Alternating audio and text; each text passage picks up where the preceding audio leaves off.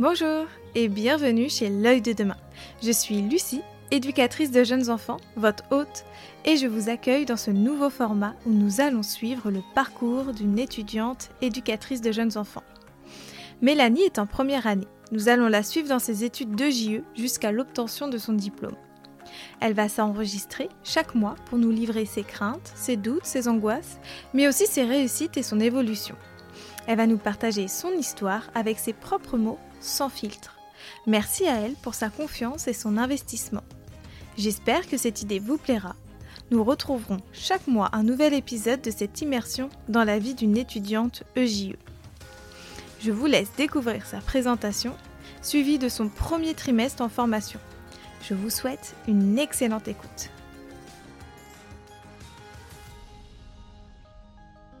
Bonjour Mélanie. Bonjour. Merci d'avoir accepté mon invitation. Eh bien, c'est un vrai plaisir.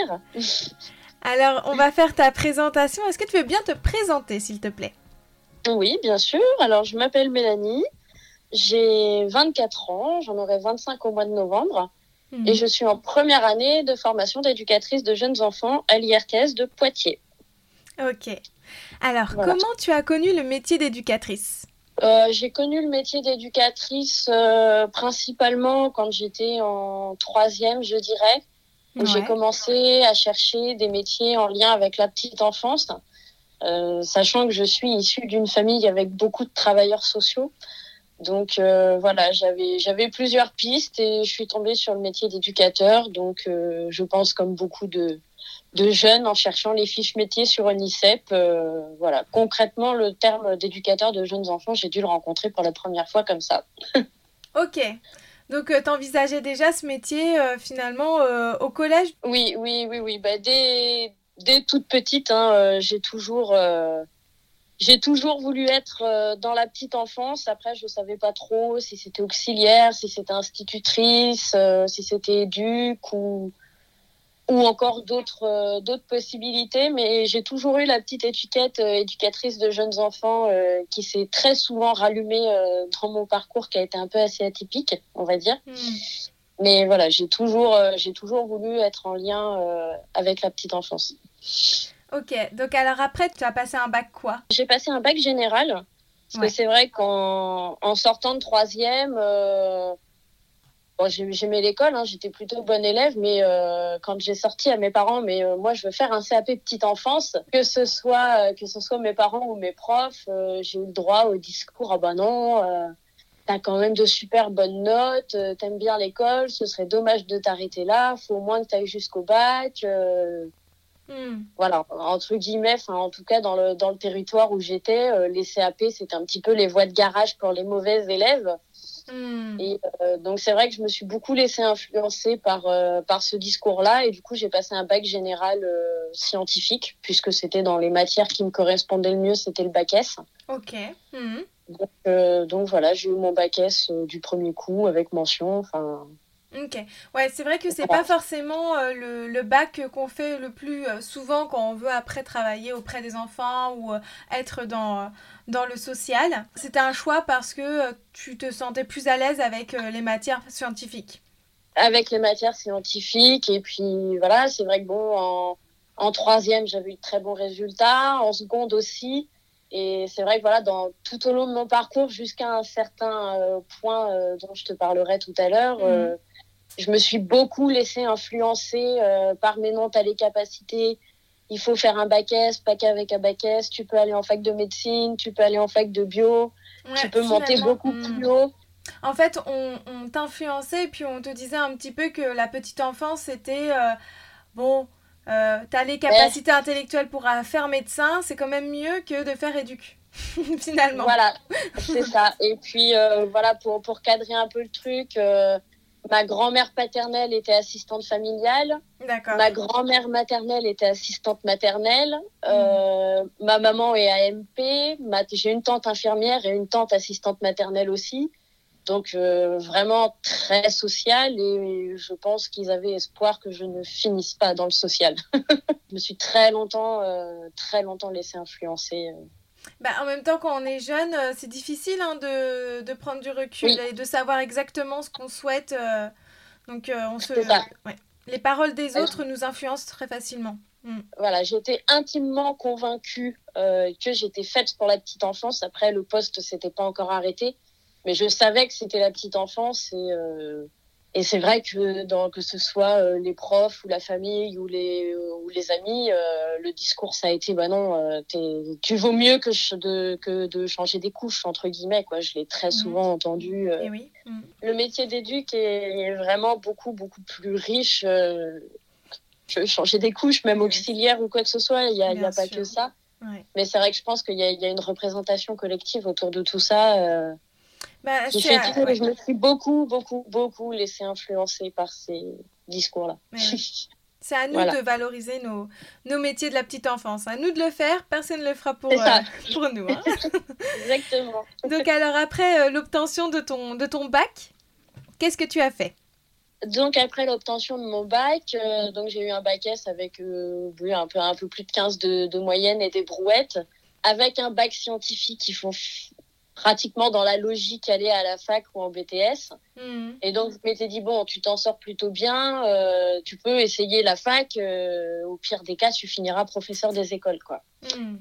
Donc je suis rentrée à la fac l'année de mes 17 ans, comme je suis de fin d'année, j'ai eu 18 ans en cours de première année. Mhm. Et là, euh, j'ai pris ce qu'on appelle, euh, pardonne-moi l'expression, une très grosse claque dans la tronche. Parce que le modèle fac n'est pas du tout euh, celui qu'on connaît au lycée. Ah j'avais jamais vécu toute seule, donc je me suis retrouvée toute seule dans un appartement, à devoir gérer un budget, à devoir gérer des études. encore très influençable, j'ai beaucoup trop fait la fête. D'accord. Euh, je me suis, euh, je me suis plantée hein, euh, royalement à la fac, en fac de bio. J'avais fait une fac de bio. D'accord, ouais. Mais je suis restée têtue. Hein, donc à la fin de la première année, malgré de mauvais résultats, très très mauvais résultats, ben, je me suis dit on peut redoubler, on sait jamais. Mmh. Sur un malentendu. Sauf que la, la deuxième année, c'est pas mieux passé. Donc voilà, à la fin des deux années de fac, il a fallu prendre une décision. Euh, sauf qu'au rattrapage à la fac, je sais pas trop si tu connais le fonctionnement. Moi, j'ai eu les résultats du rattrapage euh, fin août. Ok. Hmm. Donc, forcément, pour s'inscrire dans une nouvelle formation, que ce soit parcoursup ou quoi que ce soit d'autre, c'est quand même très tard. Donc, euh, j'ai fait jouer le, le, piston de mon papa qui travaille dans un centre de formation en niveau BTS et je me suis dit bon bah peut-être qu'un BTS assistante de gestion, ça peut être pas mal. Hmm parce que j'aimais tout ce qui était euh, gérer les emplois du temps, gérer les équipes, euh, gérer la paperasse. Euh, c'était un aspect qui me, qui me plaisait bien. Donc j'ai fait deux ans de BTS de gestion. D'accord. donc les cours se passaient très très bien. Par contre, c'est en structure où j'avais beaucoup beaucoup de mal à trouver ma place. très rapidement, je me suis très vite rendu compte que j'étais pas faite pour être derrière un ordi toute la journée, toute une carrière.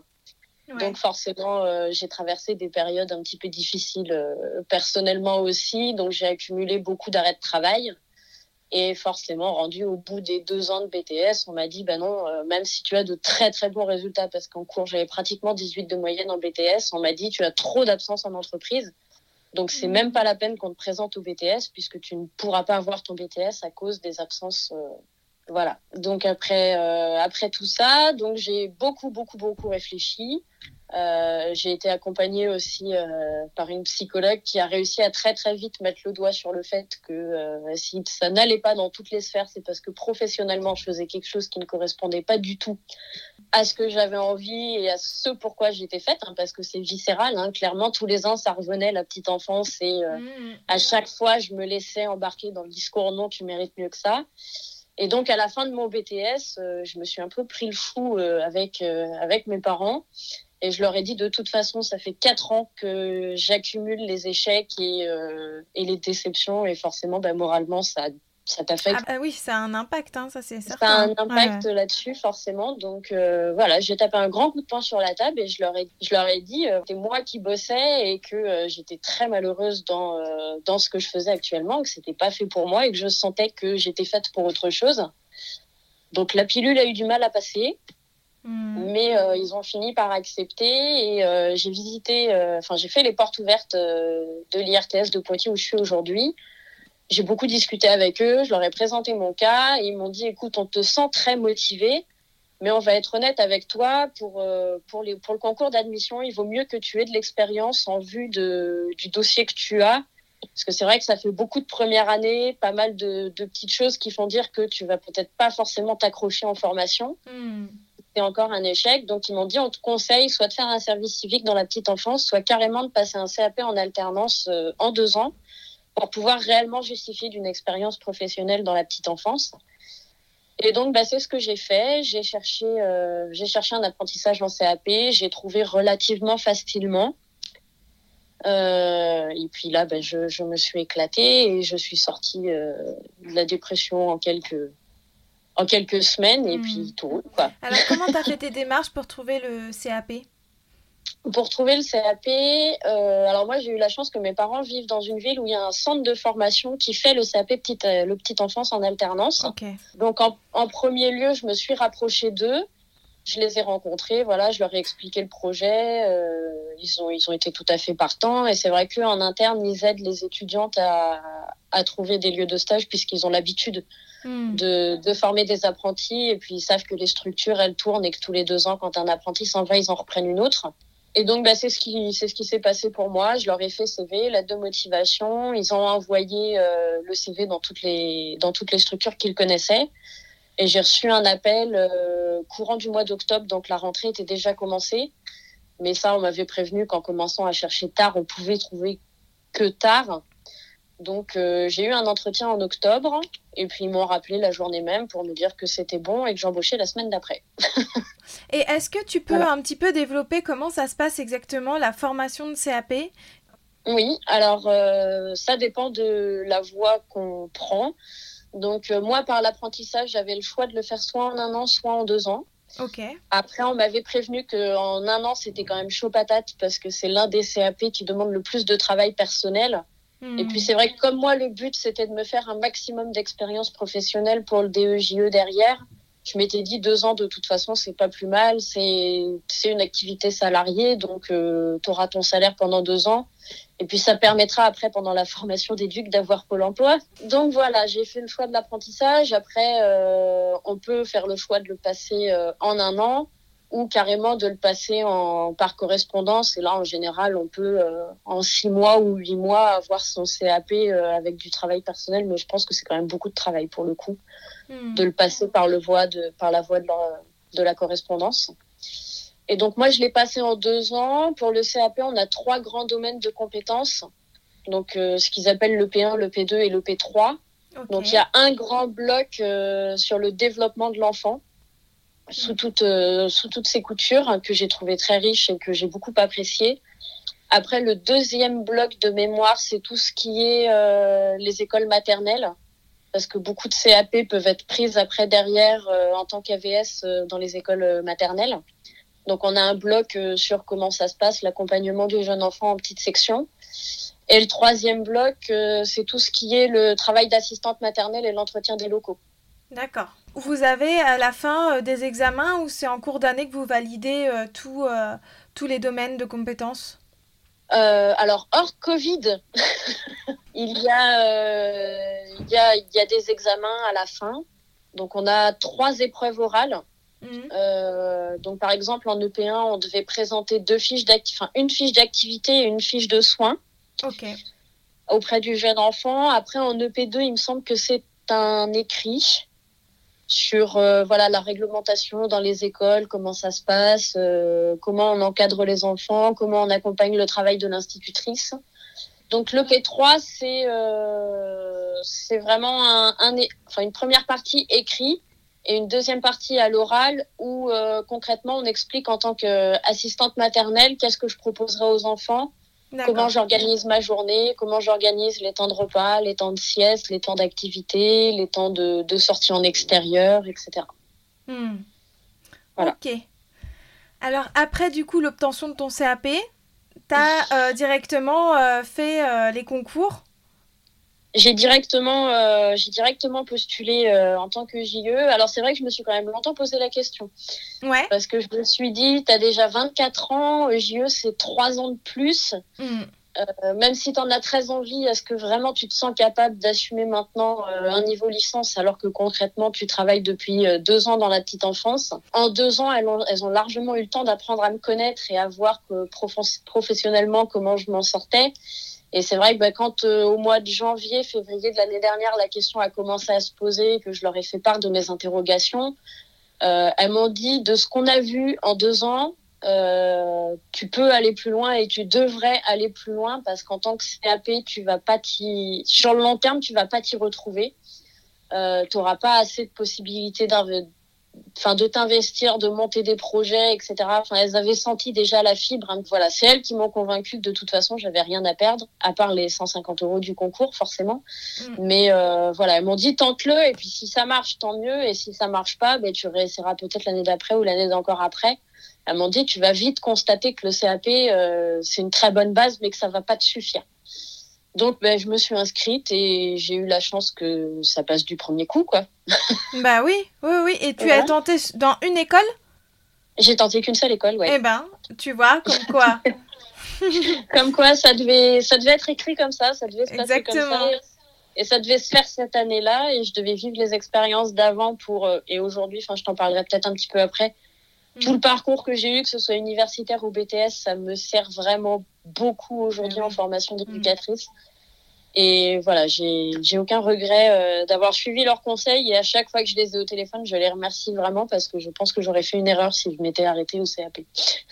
oui, ouais, ouais, ouais. Pendant ton CAP, tu étais au sein d'un multi-accueil? Oui, c'est ça.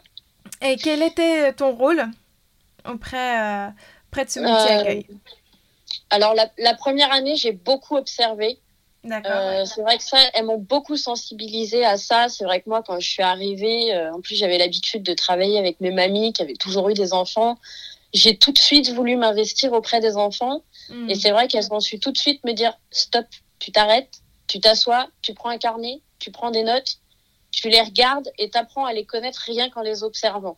Hmm. Donc euh, c'est vrai que je me suis un petit peu, euh, ça m'a un peu frustrée hein, au début, mais après j'ai fini par y, par y voir l'intérêt. Donc c'est vrai que la première année j'ai beaucoup observé, j'ai posé beaucoup de questions aux professionnels. Euh, à ce moment-là, c'était une auxiliaire de puéricultrice qui était ma, ma tutrice. Donc voilà, j'ai observé beaucoup de gestes de soins, beaucoup, enfin tout, vraiment tout le quotidien. J'ai beaucoup observé comment elle faisait, etc. J'ai commencé à prendre en charge un groupe, je dirais, aux alentours de, de 6-9 mois passés dans la structure, où là, vraiment, elle me laissait euh, mettre en place une petite activité le matin, accompagner un temps de repas, accompagner des enfants un peu plus spécifiquement sur les gestes de soins dans la journée. Euh, voilà, vraiment, la première année, ça a été beaucoup d'observations, surtout des gestes euh, professionnel parce que ben, mine de rien voilà un change il faut respecter le circuit propre salle il y a beaucoup de choses à penser auxquelles on ne pense pas forcément quand on est dans le cadre familial et qu'on s'occupe des petits cousins et des petites cousines ou des petites sœurs etc quoi ouais. Hmm. donc j'ai vraiment appris tout ce tout le protocole et après vraiment en deuxième année euh, bah, je ne faisais pas pratiquement partie de l'équipe, mais euh, presque quoi. Vraiment sur la fin, j'agissais pratiquement plus en supervision parce qu'il y avait la confiance aussi qui s'était installée et j'avais fait mes preuves et euh, la pratique était intégrée euh, pour un poste de CAP en tout cas. Suite au conseil de tes, de tes collègues, tu as continué la formation. Et eh oui. Et, donc te voilà aujourd'hui là en première année d'éducatrice. Ouais. Avec euh, Mélanie, on a choisi euh, de faire un projet de continuité de journal de bord. Et elle va nous faire part en fait de son évolution pendant ces années. Parce que c'est quand même trois ans et c'est pas rien. Et il y a beaucoup de changements. Tous les mois, il y aura un nouveau journal de bord avec, euh, avec tes évolutions finalement.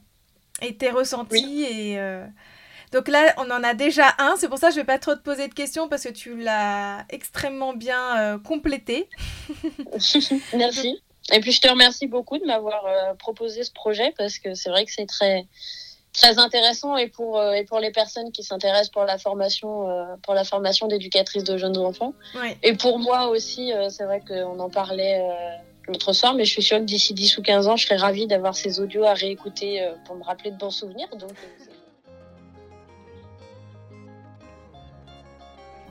Voilà, c'était la présentation de Mélanie. À présent, je vous laisse écouter son témoignage sur sa rentrée en école de JE de septembre à décembre. Je souhaite préciser que ce concept a pour but d'avoir une approche sur ce qui se passe au sein d'une formation EJE. Il est important de garder en tête que chaque école peut avoir des contenus et une organisation différente. De plus, Mélanie nous partage son regard sur sa formation, son évolution. Elle nous communique son organisation pour ses cours. Tout ce qu'elle va mettre en avant lui appartient.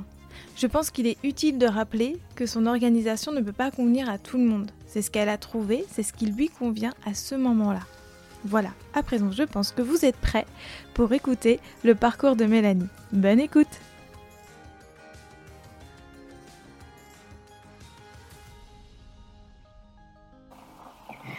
Bonjour à toutes et à tous. Bienvenue dans ce premier épisode du journal de bord d'une EJE. Aujourd'hui, je vais donc vous raconter mes premiers pas au sein de l'IRTS de Poitiers, en formation d'éducatrice de jeunes enfants. Le premier jour, comme tous les premiers jours, j'étais très stressée. Nouvelle ville, nouvel établissement, nouvelle tête et nouvelle formation. Tout ça cumulé à l'impression d'un rêve qui se réalise enfin. J'ai donc fait ma rentrée à l'IRTS en septembre 2020, après une sélection sur Parcoursup uniquement, et oui, Covid oblige. J'ai toujours aimé les rentrées scolaires, mais celle-ci plus particulièrement, puisque j'ai toujours rêvé, aussi loin que je me souvienne, d'intégrer cette formation de JE. Alors je me suis donné à fond, tout de suite. Et pourtant, le premier jour, il a été assez assommant. On s'est retrouvé dans une très grande salle avec environ 180 personnes, toutes formations du social confondues. Les éducateurs spécialisés, les assistantes de service social, les moniteurs éducateurs, les éducateurs techniques spécialisés. Et nous avons eu pendant trois heures tout un laïus sur le fonctionnement global de l'école, en période de Covid, le règlement intérieur, une intervention de Pôle emploi sur les différents modes de financement et la présentation du personnel de l'école.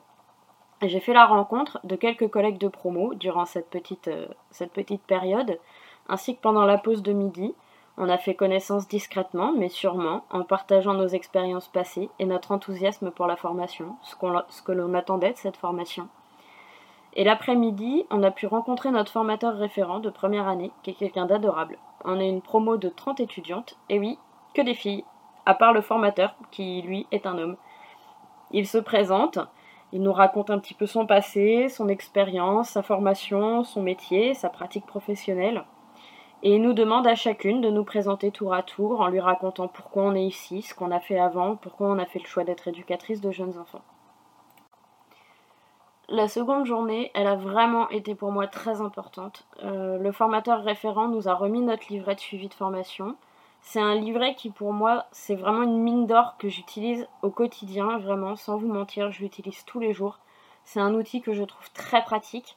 En fait, euh, il regroupe l'intégralité du contenu de formation. Donc on a des tableaux avec un planning qui nous précise vraiment chaque semaine quelle thématique on va aborder, les cours qui sont contenus dans ces thématiques et les conseils bibliographiques qui vont avec. Et comme j'ai toujours été quelqu'un de très organisé, et eh ben ce carnet, il me permet de préparer chacune de mes semaines dans mon bullet journal, puisque j'en utilise un, d'anticiper, de m'organiser sur tous les livres que je vais pouvoir lire dans la semaine, etc. C'est vraiment un système qui me convient tout à fait. Donc toute cette seconde journée, elle a vraiment été très centrée sur le contenu de la formation, comment les choses allaient se dérouler pour nous, comment on allait être évalué, quelles étaient les, modalités de certification, etc. Il nous a vraiment fait toute une présentation globale sur toute la journée de comment allait se dérouler concrètement la formation d'éducatrice de jeunes enfants. On a pu lui poser toutes les questions qu'on avait à lui poser.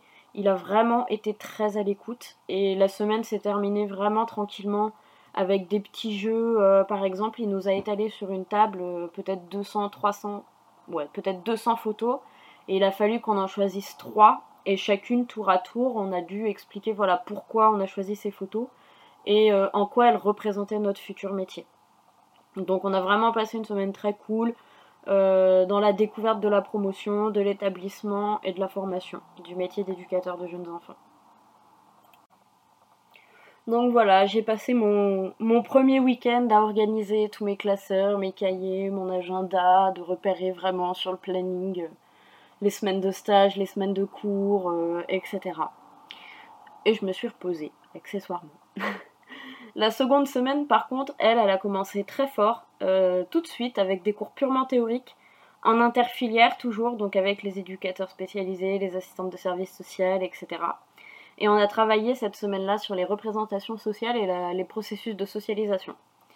Donc vraiment du lundi au mercredi, ça a été des cours très théoriques. Et le jeudi et le vendredi, les formateurs nous ont proposé un TD, donc un interfilière, où euh, chaque groupe avait une thématique qu'on a pioché au hasard. Donc par exemple, pour ma part, je suis tombée sur le slam, et on avait pour objectif de créer donc euh, un, slam ou une poésie qui mettait en avant euh, les représentations sociales dans notre métier.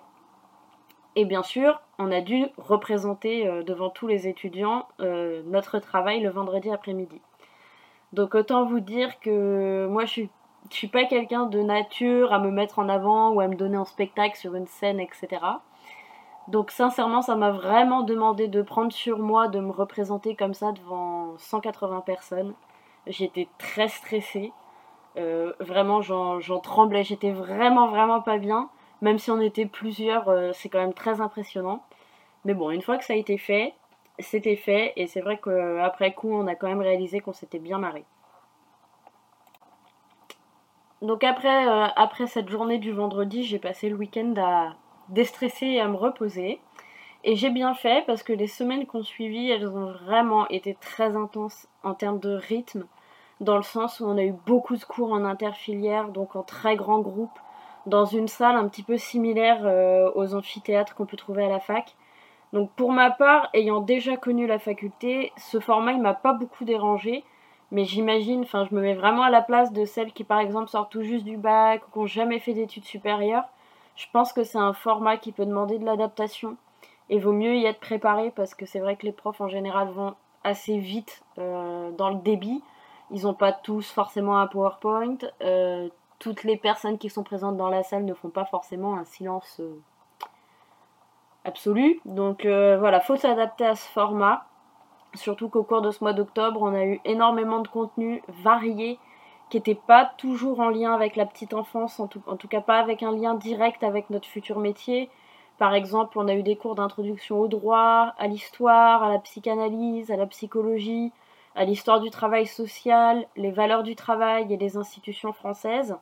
Et c'est vrai que c'est un programme qui est chargé, mais à mon sens, il a toute son importance et ça me paraît, enfin, avec le recul, je comprends vraiment pourquoi il est proposé dès le premier semestre je m'explique, c'est dans le sens où pour moi, euh, après c'est mon avis, on le partage ou pas, mais on ne peut pas avoir pour vocation de devenir éducatrice de jeunes enfants qui induit forcément un poste à responsabilité, voire à l'avenir de devenir directrice de structure, sans savoir ce que légalement on a le droit de faire ou de ne pas faire, sans connaître l'histoire de notre métier, pourquoi notre métier a été euh, inventé, et sans connaître les politiques sociales dans lesquelles nous, allons devoir nous inscrire à l'avenir.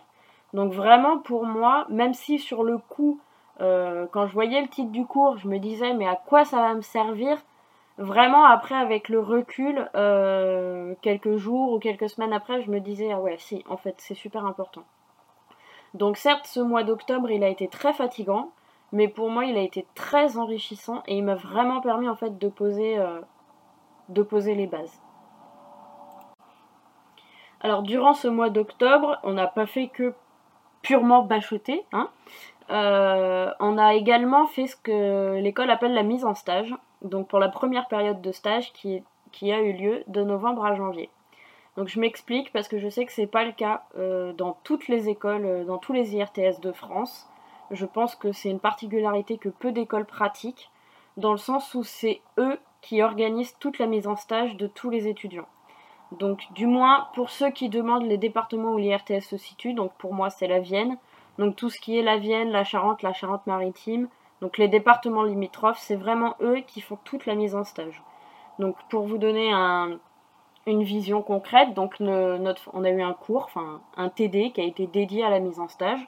Donc le formateur référent nous a disposé au tableau les différents lieux de stage que eux possédaient déjà, donc il y en avait une vingtaine à peu près et on a dû se positionner en fonction de nos préférences. Donc euh, je ne vais pas vous mentir, ce qui a joué pour la plupart d'entre nous, c'était la distance en fonction de notre mobilité.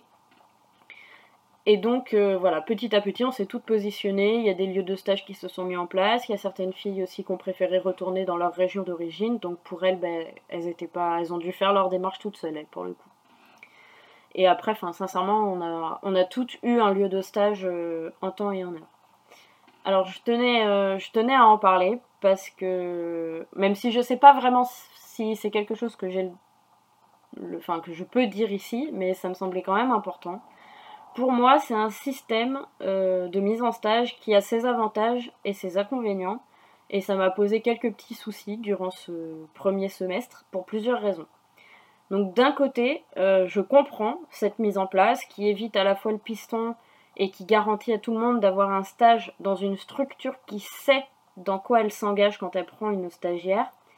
Mais d'un autre côté, ben, celles qui ont des moyens de transport, ça a été mon cas, elles peuvent se retrouver à plus d'une heure de route sans trop avoir le choix.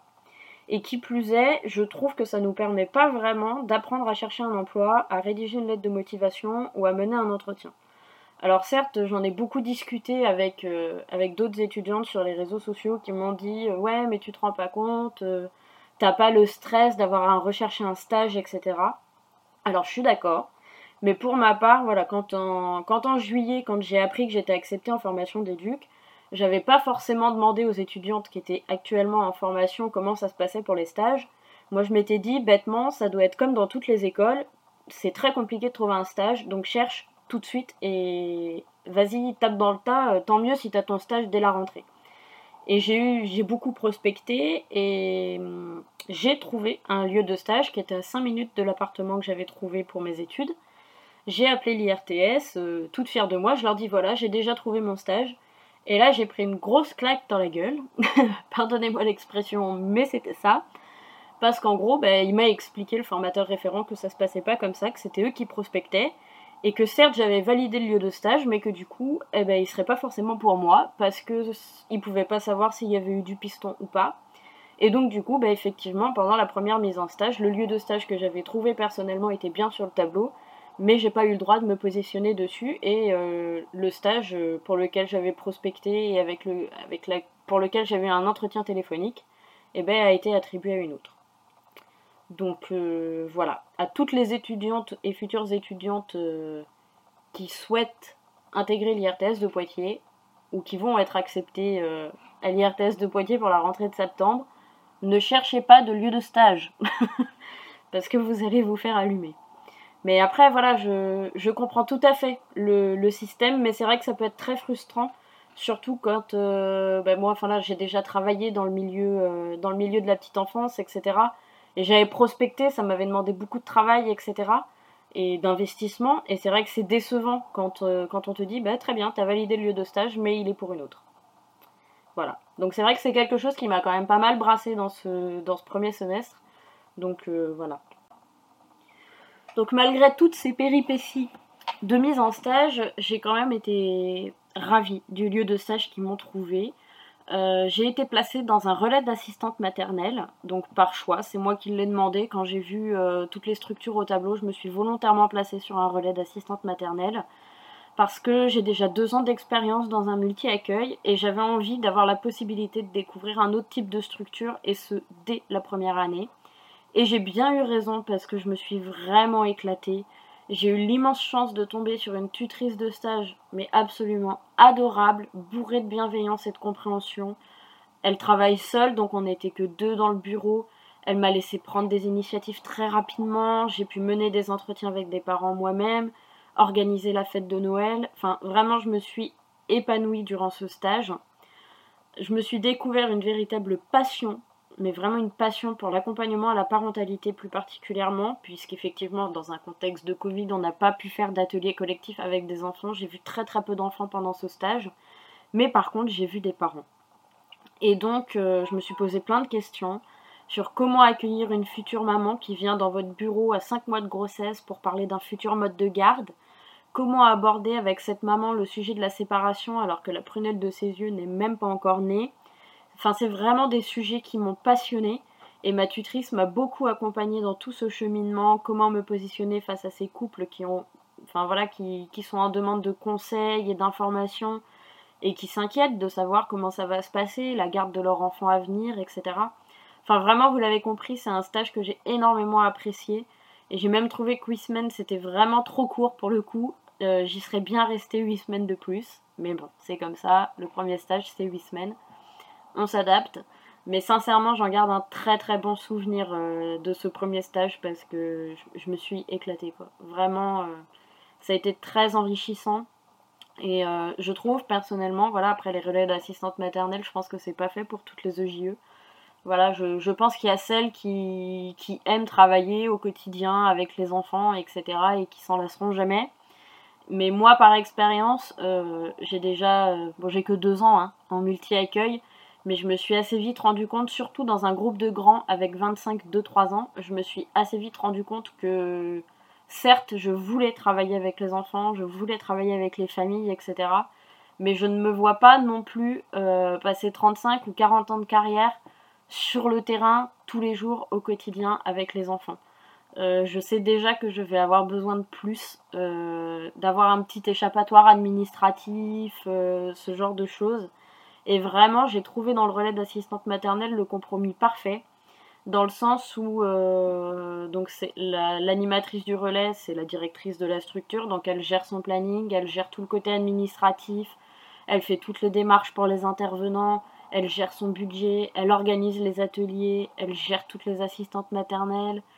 Avec le label GUP, donc guichet unique petite enfance, elle, euh, reçoit les parents à son bureau, elle les oriente pour, euh, pour un mode de garde.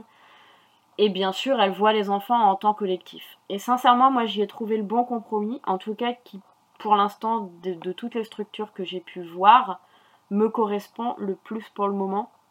En tout cas, euh, dans ce que j'imaginais euh, en alternatif, en tout cas du multi-accueil. Après, j'espère sincèrement avoir la chance euh, en deuxième ou en troisième année de découvrir aussi d'autres types de structures, peut-être d'autres types de fonctionnement de multi-accueil aussi que j'en ai vu, j'ai pu en aborder que deux, donc euh, je sais que toutes les structures ne fonctionnent pas de la même manière. Mais vraiment, euh, le relais d'assistante maternelle, pour moi, ça a été un coup de cœur. Après, voilà, ça vient peut-être aussi du fait de la personne qui le gérait, qui est vraiment, enfin, pour moi, elle est, elle est exceptionnelle. C'est une personne que je vais garder en tête pendant très longtemps, je pense. Donc, euh, voilà, vraiment une très bonne première expérience de stage en tant qu'éducatrice de jeunes enfants. Enfin, future éducatrice de jeunes enfants. Donc pour revenir sur un côté un petit peu euh, plus pratico-pratique, donc en termes d'évaluation pour ce premier semestre, euh, j'ai pas eu vraiment de grands chamboulements, il n'y a rien qui m'a vraiment mis en difficulté. Pour vous faire une petite présentation rapide, euh, on a eu un oral, un premier oral en novembre, qui était réalisé en groupe sur la législation des structures et les décrets légaux qui les encadrent. Donc les formateurs nous ont envoyé 3-4 gros PDF d'articles de loi qu'on a eu à étudier, qui, enfin, principalement comment créer une structure, quels professionnels peuvent travailler dans les structures, qui peut être directeur ou directrice, quels sont les taux d'encadrement, etc. Enfin, vraiment quelque chose de très théorique. Ensuite, on a eu un second oral courant janvier qui lui était sur euh, la présentation d'un livre qui nous était imposé. Pour ma part, je suis tombée sur un livre qui parlait du baby blues, donc qui porte, euh, porte d'ailleurs ce nom-là, Baby Blues de Jacques Dayan, et j'ai beaucoup apprécié cette lecture. Bon, après, je vous l'expliquerai par la suite, mais je suis quelqu'un qui lit beaucoup, donc c'est pas un exercice qui m'a mis en difficulté. Et enfin, en lien avec notre stage, on a eu trois écrits à produire. Donc un premier sur l'observation de l'enfant en structure d'accueil, un deuxième sur l'observation de la relation parent-enfant, et enfin un troisième sur l'observation d'une situation d'équipe. Donc voilà, vraiment, on a eu ben, entre guillemets 5 euh, devoirs, 5 évaluations. Et ça s'est ça s'est très bien passé pour ma part. J'ai pas de j'ai pas eu de difficultés donc euh, voilà en termes d'évaluation euh, même si entre guillemets moi je m'attendais à, ce qu'il y ait entre guillemets comme voilà comme en BTS ce que j'avais pu connaître ou en CAP ou même pendant mon bac et pendant les épreuves à la fac avoir des contrôles de connaissances réguliers etc et en fait pas du tout mais c'est des formats d'évaluation qui correspondent vraiment voilà, qui sont purement de la pratique et sincèrement, je, enfin, ça me, convient tout à fait. Je trouve que c'est très intéressant comme, euh, comme mode d'évaluation. Pour vous parler un petit peu de mon organisation, donc euh, je pense euh, que certaines, certaines et certains d'entre vous vont peut-être la trouver excessive, mais c'est un système qui me correspond bien. Donc tout d'abord, je prends tous mes cours sur l'ordinateur pour moi, mon ordi, c'est le grand indispensable. Vraiment, je pourrais pas m'en passer. Le soir, on a la chance à l'IRTS d'avoir une imprimante euh, à disposition gratuitement. Donc tous les soirs, je monte dans cette salle informatique, j'imprime tous mes cours. Quand je rentre chez moi, je les relis, je les stabilote et je fais un premier grand résumé sur un cahier. Donc j'ai acheté euh, un grand cahier, enfin des grands cahiers en 24 x 32 en 200 pages pour être sûr d'avoir de la place. J'en ai acheté un par domaine de compétences pour pouvoir mieux m'y retrouver. Et donc tous les soirs, une fois que j'ai fini ce premier travail-là, de relire mes cours, de les stabiloter, d'en faire un résumé sur mes cahiers, je lis également au moins deux à trois chapitres d'un livre qui traite du sujet qu'on a vu dans la journée. Enfin, à la fin de chaque semaine, donc généralement le week-end, parce que le vendredi soir je suis un peu rincée, je prends tous mes résumés dans mes cahiers et je fais des petites fiches Bristol avec les définitions, les auteurs, les dates et les concepts importants. Alors je suis quelqu'un qui apprend en écrivant. Donc je ressens donc euh, beaucoup le besoin, entre guillemets, de recopier vraiment plusieurs fois tous les éléments importants sous plusieurs formes pour être sûr que ça rentre. Alors je pense que c'est encore quelque chose qui me sécurise. Peut-être qu'à la fin de la deuxième année ou au début de la troisième année, j'aurai clairement plus le temps de faire autant de, autant de recopiage de cours, entre guillemets. Mais pour l'instant, c'est quelque chose qui me sécurise. Et ensuite, parce que je m'arrête pas là, pendant chaque période de vacances, je reprends l'intégralité de mes fiches Bristol. Et même certaines fois mes cours complets, quand je me rends compte que mes fiches Bristol sont pas assez précises, je les regroupe par thématique et je prends des grandes feuilles à trois. Et là, avec plein de stylos de couleurs, je me crée un petit peu comme une carte mentale sur chaque thématique qui reprend tous les grands auteurs, tous les grands concepts, les grandes définitions, etc. Alors c'est vrai que là que je le dis à l'oral, je me rends compte qu'en fait, bah, j'ai pas moins de quatre formats différents où sont retranscrits mes cours. L'ordinateur, le cahier, la fiche Bristol et la carte mentale. Mais sincèrement, je pense que ça paye et que ça me correspond parce que lors du premier semestre, du coup, j'ai reçu mon bulletin il y a quelques jours, je l'ai validé avec 15 de moyenne à peu près. Et mon dernier écrit qu'on a rendu sur euh, l'analyse des relations parents-enfants, j'ai eu 18 de... enfin, j'ai eu une note à 18. Alors certes, euh, c'est tout ce travail, toute cette organisation, ça me demande beaucoup de temps et de travail personnel le soir. Mais pour ce qui est de moi, c'est une organisation qui de toute évidence me correspond puisque enfin, je trouve que j'ai des résultats qui sont totalement euh, satisfaisants. Voilà. Et je suis aussi quelqu'un qui lit beaucoup. Euh, parce que j'ai fait le calcul, enfin j'ai regroupé toutes mes fiches de lecture et lors du premier semestre, j'ai lu environ 35 livres. Alors quand je dis que j'ai lu 35 livres, euh, je tiens à préciser qu'il y a certains bouquins où j'ai lu, par exemple, sur 12 chapitres, j'en ai lu que 5 ou 6. J'ai lu vraiment ceux qui correspondaient à ce qu'on étudiait en cours et ce que j'avais besoin de préciser. Donc quand je lis, je prends des notes, généralement à l'ordi. Je me suis composé euh, un modèle type de fiche de lecture avec un encart en en-tête euh, où je reprends le thème de la lecture, le titre du livre, l'auteur, l'édition, l'année d'édition, etc. Et c'est un moyen qui me permet d'avoir toutes mes fiches sous le même format. Alors bon, pour ça, je crois que c'est mon côté un peu maniaque qui ressort. Et c'est... Enfin, moi, après, voilà, ça me permet de pouvoir classer toutes mes fiches par thématique et de les retrouver beaucoup plus facilement. Par exemple, là, euh, à l'heure où je vous parle, on est au mois de mars. Dans quelques semaines, on a un gros devoir sur table de 4 heures en psychopédagogie. Le prof nous a ressorti, euh, entre guillemets, toutes les grandes thématiques qu'on avait à réviser et ben je sais que toutes mes fiches de lecture qui par exemple concernent l'attachement, elles sont dans cette pochette là. Et pendant mes révisions, j'ai juste à ressortir cette pochette et je sais que toutes les lectures que j'ai faites sur ce thème sont là-dedans.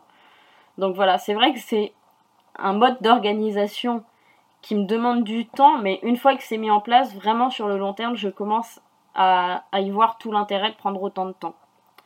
Et donc j'espère réussir à garder ce rythme de en moyenne 30 à 40 livres par semestre parce que justement lors de mon dernier écrit, celui sur l'observation par enfant, celui où le formateur qui m'a corrigé m'a justement fait la remarque euh, en commentaire que mon écrit était très riche en références et que c'était très appréciable de voir une première année qui lisait beaucoup et que c'était assez rare.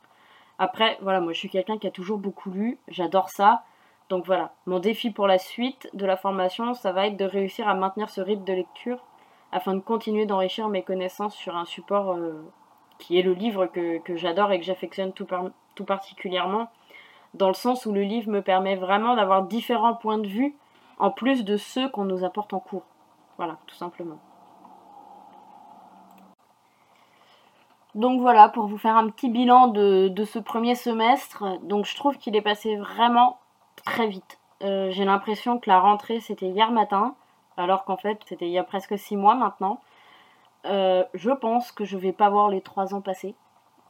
Euh, on a eu la chance, contrairement à d'autres, d'avoir quand même les cours en présentiel de maintenu au mois de janvier.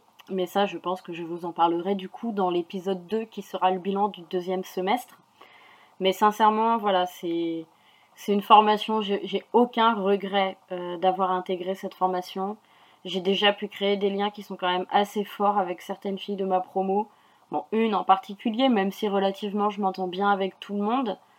Mais voilà, sincèrement, je j'ai aucun regret. Je pense que j'ai fait le tour de ce que j'avais à vous raconter pour ce premier semestre. Et donc je vous souhaite à tous une bonne journée ou une bonne soirée et on se retrouve très bientôt pour la suite des aventures d'une étudiante JE.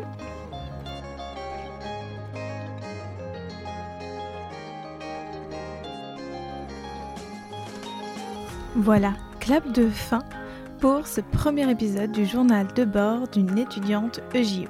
J'espère que le concept vous a plu. Je vous dis à dans un mois pour un nouvel épisode. Ciao